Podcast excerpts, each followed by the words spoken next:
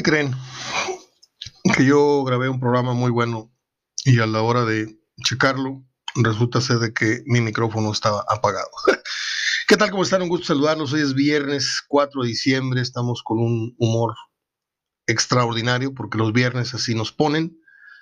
Porque nos podemos desvelar a gusto viendo nuestra serie, viendo nuestros programas. Yo me desvelo hasta las 3, 4 de la mañana viendo House, viendo Chicago PD o si no, viendo alguna de las series que tengo rato de no ver en Netflix. Apenas ayer le cargamos un dinerito para tener Netflix unos tres meses. hicimos nuestras compras del súper. No hay tales compras de pánico como vemos en los noticieros, al menos a donde yo fui. Este, fuimos a la Ramos, fuimos a la tintorería, fuimos al súper, todo esto en un un lapso de hora y media. Y aquí estamos ya guardaditos, como debe de ser. Ya está haciendo frío otra vez. Va a bajar a 8, 6 grados varios días. Y pues ya les encargo la, pandemia esta de, agripados que va a haber. Y influenza y todo lo que viene. Es un desmadre este mes de diciembre. Pero bueno, ya, ya estamos más próximos a acabar. Yelena Regias está con nosotros. Usted quiere hacer un regalo original vaya a la página de de Regias y piense en su papá, piense en su suegro, piense en su cuñado, piense en su yerno, piense en su sobrino, piense en su padrino. Y pues es cuestión de recordar qué equipo es su favorito. Regálele una hielera de los Cowboys o de los Steelers o de los Rayados o del América o del Atlas o de los Tigres o, de, o del Mazatlán. Yo, por ejemplo, si tuviera dinero, le regalaba una hielera a mi amigo Nacho Cristiana del Mazatlán. Es el único mazatleco si hago memoria, en este momento yo creo que es el único mazatleco que conozco. Porque los demás pues ya, ya no están en mi radar o que ya se murieron. Le mando un abracito, un abrazo a mi amigo Ignacio Cristerna, que siempre está muy pendiente de nosotros. Cruz Azul hizo talco, bueno, ahí está la invitación para ir a Regias, está en Facebook.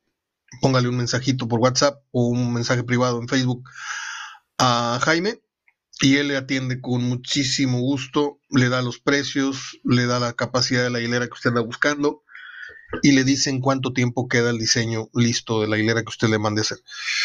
Es una persona muy atenta. Entonces, ahí está la mención del día de hoy. Abrazo, Jaime. Me quedaste muy mal con el producto que me ibas a traer desde hace dos hasta tres semanas.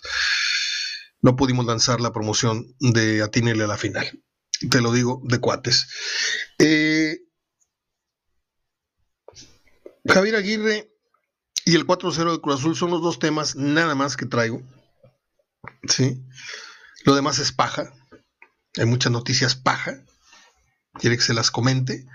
Bueno, Mauro Laines, por si a usted le interesa, es el primer refuerzo de las Águilas, como el clausura 2021. De ese tamaño está la crisis del América. ¿sí? Imagínese el América comprando a la culebra, no sé qué, a Mauro Laines. cuando antes el América hacía a sus propios futbolistas de la cantera, a Atena, a Vinicio, al otro, al otro, y los que compraba de fuera tenían que ser machos bien calados. No, ahorita andan comprando como en el mercadito, ah, estos pantalones medio uso, échamelos para acá, échamelos para acá. En cambio, Monterrey está a punto de hacer oficial el bombazo, pues yo no sé si de su historia, porque estarían trayendo al mejor técnico de la historia de México, supuestamente, ¿no? Porque Javier Aguirre, con tantos años dirigiendo en Europa, eso lo convierte en el técnico curiosamente mejor de la historia en México, pero no el, no el más ganador localmente. Entonces yo no entendí. Lo que sí les digo, ahorita antes de hablar de... ahorita, ahorita paso al tema de, de Pumas, Cruz Azul, Pumas, Pumas Cruz Azul. Independientemente del palmarés que tenga Javier Aguirre, que es muy alto. O sea, el tipo dirigido acá, allá, cuya ha sido técnico nacional dos veces, metió la pata como ningún otro técnico mexicano en un mundial, porque esa vergüenza de haber perdido con Estados Unidos cuando teníamos bien, bien, bien a modo el pase a una instancia en donde no hemos estado, si no, si no fuera de local, no hemos estado. Y pues ese día nos, nos, nos vio la cara Estados Unidos muy feo, nos ganó en Corea. Pero bueno, el tipo dirige equipos chicos, medianos, no pudo con el paquetón de Atlético de Madrid, que ese sí era un compromiso para que lo hiciera lucir. Lo demás ha sido Arabia, Asia, no sé qué, no sé cuánto, broncas, este, cárcel, no cárcel, corrupción, no corrupción, pero el nombre de Aguirre es sinónimo de venta. Eh, eh, el Vasco vende. Vende mucho televisivamente, vende mucha chacoteo, vende mucha... Mm, yo no sé si es el técnico ideal para Monterrey.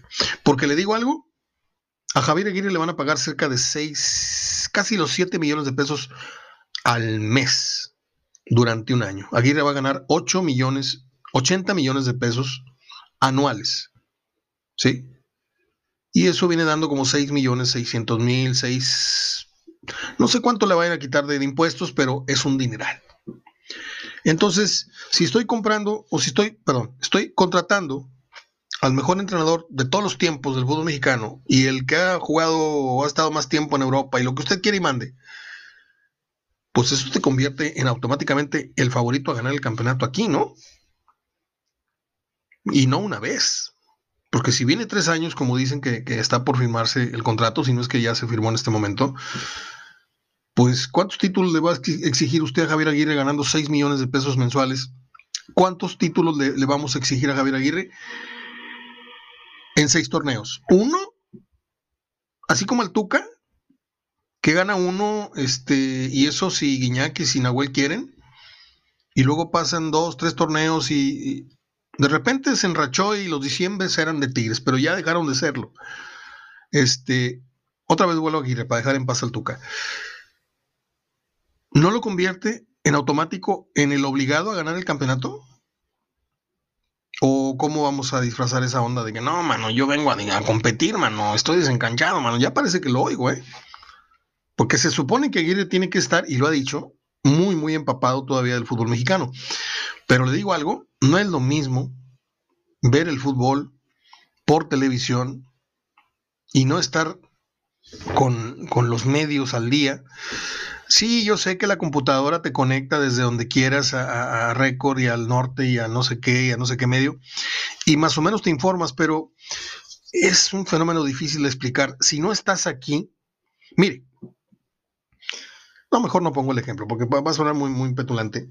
Yo he estado fuera de mi, de mi casa, este, en la Ribera Maya un mes, o en México estuve varios, varios años fuera, mucho tiempo, y yo me conectaba por computadora a los programas que oía yo de radio acá, y no me sabía igual, sentía yo que estaba lejos, sentía yo que me estaba perdiendo de muchas, muchas cosas, este, y a pesar de estar escuchando los programas, yo sentía que estaba ausente y eso me hacía perder confianza en luego los programas que tenía yo que grabar desde aquellos lugares. Me sentía ajeno a la temática, es lo que quiero explicar. Es un fenómeno difícil de explicar. Bueno, eh, yo creo que se va a dar. Y si no se va a dar, nos fuimos de hocico todos, porque ya todos la dieron. Todos, absolutamente todos los medios aseguran que Javier Aguirre, y yo fui de los primeritos, perdón, pero sí, este, no le digo que fui el primero, pero no fui tampoco el quinto, ¿eh? fuimos de los segundos, terceros medios electrónicos en darle. Esto es de gustos. Esto es de gustos. ¿A usted le ha gustado? Vamos a sentarnos a hablar a calzón quitado. Esto no aplica para las señoritas, es un, es un término para hombres. Eh, ¿Le ha puesto usted atención a los últimos trabajos de Javier Aguirre? Seamos honestos, no. ¿Quién ha visto jugar a, los equipos de Aguirre cuando dirigió a, Japón, a China o a no sé quién? ¿Quién estuvo con Javier Aguirre cuando fue a dirigir a Medio Oriente? ¿Quién estuvo con Javier Aguirre cuando dirigía ahora recientemente en España? ¿Quién vio los partidos? Nadie. Ok. Resultados. ¿En dónde brilló Javier Aguirre? En ningún lado. ¿Qué éxito tuvo? Ninguno. Se le fue un equipo a segunda. Perfecto. No fue su culpa. Perfecto. Pero se le fue. ¿Qué está comprando Monterrey? ¿Está comprando estatus? No lo veo por ningún lado. ¿Está comprando actualidad? La veo y la veo muy en chino. ¿Qué está comprando? Un técnico mexicano, buena onda, con, buen, buena prensa, con buen perfil. ¿Ok? ¿Cuántas camisetas va a vender Aguirre? A diferencia de Guiñac, a diferencia de, otros jugadores que, que Suazo, pues Suazo por su solo nombre y por los goles vendía un montón. Aguirre, ¿qué va a vender? Aguirre va a ser el rey de las conferencias de prensa, va a ser el rey de la madreada, de los, la onda de charachera. ya me estoy imaginando las, las noches de, de Pocarito o de, o de Dominó. Imagínense en el, en el penthouse de alguno de estos, Mejía Barón haciendo pareja con, con el Tuca y Hugo Hernández haciendo pareja con Javier Aguirre en la cosa del dominó o una buena partida de, de, billar porque pues vamos a tener prácticamente al que fuera el equipo que tuviera al cargo la selección en el Mundial del 94. Eh, aquí está el billete, de eso no me queda la menor duda. Javier Aguirre va a ganar arriba de 200 mil pesos diarios. Va a ganar 6 millones y feria al mes. Va a ganar 80 millones de pesos anuales. ¿No le parece? Le vaya usted a quien le vaya, ¿eh? Vamos a ponernos serios en esto, porque a mí me gusta mucho el fútbol, a esto me dedico, pero a mí me da vergüenza que el fútbol esté invirtiendo, tirando tanto dinero, porque yo no creo que un hombre como el Javier Aguirre, que merece todo mi respeto, valga más que un médico. A mí no me importa cuánto dinero genera un futbolista, que si le pago 5 millones es porque me genera 50, no. Creo que es inmoral que un futbolista que entrena dos horas diarias, que juega cuatro partidos al mes, gane hoy 3, 4, 5, 6 millones de pesos. Y los que nos están salvando la vida ahí a familiares y amigos, ¿sí? Que son muy maltratados por, por los medios, este, que no pueden abrazar a sus hijos, que no pueden llegar a, tienen que dormir en la sala, tienen que llegar encuerándose a la, casa para lavar la ropa, todo. Esa gente, estoy hablando de los médicos, ¿eh? no los enfermeros ni las asistentes que yo sé que ganan poquito, no, los doctores. ¿Cuánto gana un doctor de los de la pandemia? Yo creo que estas cifras deberían de, por, por tantita respeto y ética, guardárselas. ¿Sí? Porque es insultante que un entrenador venga a ganar 6 millones, casi 7 millones de pesos al mes y, aparte, no te garantiza nada. Porque ya parece que lo oigo. A él y al que sea. Ningún técnico puede decir, de, entrada, vengo porque vamos a ser campeones de los seis torneos, tres, mínimo. No, pero son seis melones, ¿eh? ¿Usted sabe lo que se puede comprar con seis millones de pesos al mes en un hospital? ¿Usted cree que es poca cosa? O sea, yo siento que no está el horno para bollos. Yo hubiera puesto a Michel, yo hubiera puesto a Pepe y a Tito y al Canaldo mientras se ocupan Bris.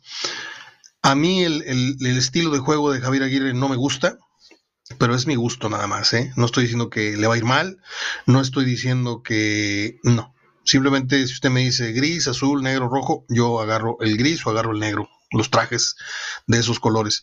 Pero si me pone usted un beige, un café, una naranja, un verde, yo agarro los que me gustan. ¿A usted le gusta Aguirre? ¿Por qué? Porque, porque cae bien. A mí también me cae re bien. A mí también me cae re bien. Pero yo no sé si Aguirre es mejor técnico que Bucetich. Y con eso ya le dije todo, ¿eh? Ayer Pumas dejó ir en 12 minutos pues todo lo que hizo en el torneo. Lilini a muy mala hora pagó piso, principalmente Lilini, que fue el que no avispó, que no fue el que espabiló a sus jugadores luego del primer gol, y no con un grito, ¿eh? rápido, con un movimiento, rápido con un ajuste. Pero no. Cuando acordó, mi prima ya estaba con los chones en las rodillas. O sea, les dieron una revolcada de Dios Padre y por, y por si fuera poco, en la compensación les meten la puntilla, que es el cuarto. ¿Por qué la puntilla? Porque el 3-0, por muy pesado que parezca, no hay que olvidar que Pumas ya alguna vez se levantó en una final con Tigres de un marcador muy pesado. Y si no hubiera sido por Guiñac, que los metió a la tanda de los penales, aquello hubiera sido una remontada histórica y hubiera sido el ridículo de los ridículos en, el, en la currícula de Ferretti. Pero era otro equipo, era otro Pumas, vamos de acuerdo. Pero de que ahí están los, los ejemplos de que ha habido heroicas gestas, heroicas remontadas, ahí está. Ahora, sería una vergüenza que Cruz Azul, o sea, sería para hacerle un monumento a la Cruz Azuleada si es que a Cruz Azul le llegan a sacar el 4 a 0, ¿eh? Porque le digo una cosa, si cae un tempranero de Pumas, igual, minuto 5, minuto 3, minuto 6, y cae un 2-0 al minuto 15, agárrate, papá. Agárrate. Porque a Cruz Azul se le deshace el resorte de los calzoncillos y va a andar con la mano agarrándose los pantalones del miedo a que no se les caiga todo lo que lograron en la ida. No digo que esto vaya a pasar, estoy poniendo un escenario no ficticio, posible, remoto pero posible, porque la posibilidad siempre es una. ¿Quién te dice a ti? Bueno, es, es muy difícil, es muy difícil poner el ejemplo ese de que quién te dice a ti que lo que le hizo Cruz Azul a Puma no se lo hace de regreso. No, porque Cruz Azul no creo que comete el error de salir tan dormido. Eh, ¿Dónde están? ¿Dónde están esos, esos este, aficionados de Cruz Azul que hace semanas casi casi le mientan la madre a Siboldi en el blog? ¿Dónde están? ¿O están esperando a que pierdan la final para otra vez decir que es un bueno para nada? Decir que es un, un esto, un loto, que no es entrenador, que no es entrenador para Cruz Azul, que no. Incluso llegan a decir que ese no es mi entrenador. Bueno, ¿dónde están los que le hacían el fuchi a Bucetich? ¿Dónde están los que tiran la piedra y esconden el teclado? Yo creo que Cruz Azul y León están pintados para la final. Si gana Chivas me va a dar mucho gusto porque estaría atestando una, sorpresa tototota. Me daría mucha tristeza por el León porque por tercer, cuarto torneo no va a coronar un gran trabajo que ha hecho durante la campaña regular. Pero este es fútbol y el fútbol está lleno de errores, de fallos arbitrales, está lleno de pues breaks a favor, ¿sí?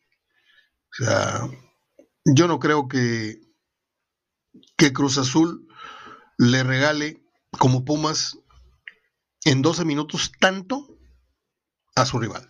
No creo que, que, le regrese un solo de los favores. ¿eh? Sí creo que Pumas puede anotar. Sí puedo, creo, pensar el escenario de que Cruz Azul puede terminar con un global de 5-2 o aquello puede quedar 5-3, 6-2. Creo que se van a dar de cachetadas, ¿sí? Pero lo que no creo es que Cruz Azul entre en pánico y cuando recuerde ya la ventaja se le hizo de un gol, nada más. Eso creo que lo veo muy remoto, pero ahí lo dejo como una posibilidad. Y es todo. Simplemente decirles que, pues, Ah, es que estoy grabando de nuevo, no estoy grabando el segundo archivo. El primero se borró, perdón. No, bueno, vamos a ir tempranito. Es viernes. Eh, vamos a esperar los regresos. Ojalá y se pueda dar una revancha entre Cruz Azul y León. ¿Se acuerdan? La última vez se coronó Cruz Azul fue en la, cancha de León. Y este lunes se cumplen 20, no sé qué tantos años, 23 de, de, esa, de esa situación. Con el estúpido de, de comiso que le da una patada en la cara a Hermosillo y con eso provoca el penal y se acabó. Ya no hubo chance ni de reaccionar. Eh, y qué lástima porque comiso se me hacía un buen portero.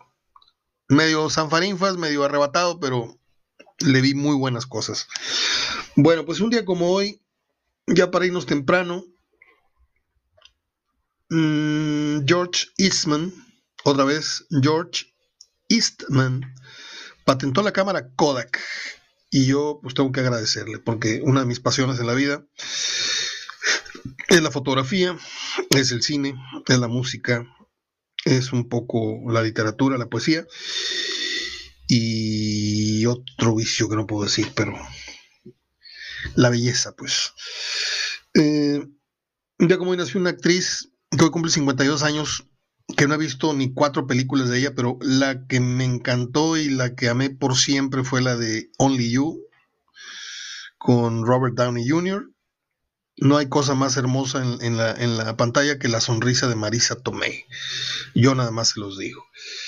Un día como hoy es una fecha triste para el rock, porque un día como hoy Led Zeppelin anunciaba que se disolvía como grupo. Esto provocado por la muerte de John Bonham, que murió un... ¿qué? Yo estaba en Chicago, eso fue en el 81. No, fue en el 80, cuando estábamos ahí, y tenía pocos días de haber muerto. Eh, de hecho, eh, había un concierto anunciado en el Soldier Field, el Estadio del Soldado, pues yo iba a ir y pues se canceló con mi primo David. Murió el septiembre 26 eh, John Bonham. Y por cierto, el vocalista de Led Zeppelin, que no me puedo acordar cómo se llama, le puso un mensaje a Raúl Jiménez, así una cosita de nada, le puso, come on, Raúl. Este, y pues yo, si me escribiera, no sé, Paul McCartney, si me escribiera Robert Plant, se llama, Robert Plant, ya me acordé. Este, iba a decir Jimmy Page, no, es Robert Plant. Pues qué emoción, ¿no? Qué emoción que uno de esos monstruos sagrados de la música te ponga un, mensaje muy breve, pero de aliento. Y también es una fecha, me acabo de morder la lengua. Ah, es, una, es una fecha muy triste para el rock porque hoy se recuerda el deceso de Frank Zappa. ¿sí? Este hombre era, este comía aparte, un pensador, una persona con una cabeza y una una óptica de la vida y de las cosas impresionantes. Yo hay tres videos, cuatro, que yo les recomiendo que busquen en YouTube y pongan entrevista o programa especial o lo que usted quiera documentar Frank Zappa. Se van a ir de espaldas de la manera que hablaba este gran, gran rockero. Un día como hoy murió Gloria Lazo, una cantante española que se avecinó aquí en, en, México. Eh, murió en 2005 y un día como hoy murió el actor Robert Loggia, aquel que salió en Scarface. ¿Se acuerda usted de, aquel patrón que humillaba a, Al Pacino y que de repente Pacino agarra fuerza y en su oficina se lo escabecha enfrente de su guarura? ¿Se acuerda esa, escena? Ese actor, peloncito, él ya entraba en edad en ese, en ese momento, ese actor se llama Robert Loggia, se llamó en vida. Hizo muchos trabajos, hizo muchas películas, nunca fue un estelar, estelar, como Pacino, De Niro, pero siempre fue uno de los de soporte importantes en la historia del cine y la televisión. Eh, dejé al final el cumpleaños 71 de uno de los actores que más respeto. Eh, no está a la altura de los antes mencionados, ni de De Niro, ni de eso, pero está en un escaloncito abajo, que se llama Jeff Bridges. Jeff Bridges es de una dinastía de actores, empezando por su padre, este, y por un hermano que tiene que se llama Bob Bridges. Y yo les puedo hablar de las mejores películas que yo he visto de Jeff Bridges, empezando por eh, aquella que hizo con Robin, Robin Williams, que se llamó El pescador de ilusiones, en inglés The Fisher King. Es una película maravillosa, a mí me ganchó porque trata de un locutor de radio que una noche, teniendo un programa de medianoche, no atiende a una escucha y lo, manda a volar y esa escucha se, suicida. Y de ahí le viene un trauma muy fuerte, una culpabilidad, y de ahí se desarrolla una historia de depresión y conoce a otro tipo de calle, en situación de calle, que Robin Williams, que había sido una persona, un, un profesionista muy brillante y que lo conoce como un hombre de calle, y desarrollan una amistad y está fabulosa la película, se llama The Fisher King, El pescador de ilusiones. Otra película fantástica de él que no muchos vieron, se llamó Sin miedo a la vida. Fearless, es de 1993. Es la historia de un hombre que sobrevive a una caída de un avión comercial como pasajero. Y a partir del fenómeno este, donde se descubre vivo en, en, medio de tantos muertos, eh, pues empieza a perder un poco la razón. De repente se para en la cornisa de un edificio sin miedo a caerse, retando a la vida, eh, eh, preguntándose por qué él sí vivió y los demás no, entrando en una relación sentimental de, mucho cariño y mucha solidaridad con, con alguien que perdió un ser querido en ese avión, en fin, es una película muy honda, es una película muy, muy fuerte, No es comercialmente de lo más atractivo que usted pueda ver en cartelera alguna vez, pero es una gran actuación y un gran guion. Otra película que le dio mucha, mucho éxito fue este. ¿Cómo se llamó esto? De, de Barbara Streisand. Mirror. Mirror something. El Mirror House Two Faces. El, el, espejo tiene dos caras. Este es una película romántica.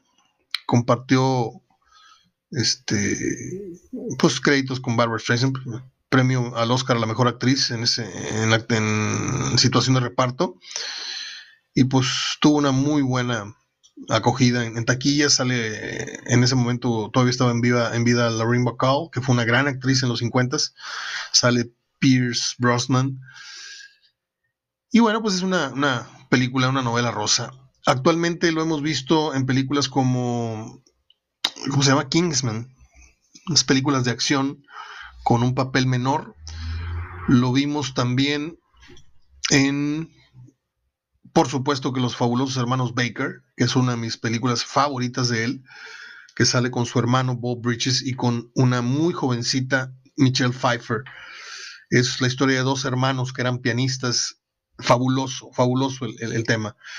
Obviamente, lo recordamos en aquella película que proyectó a Phil Collins en México, con mucha fuerza a raíz del tema este el poder y la pasión, ¿sí? Que fue el, tema original de la oficial de la película Against All Us, el tema de la canción y de la película y que se filmó ciertos pasajes se filmaron en la Riviera Maya.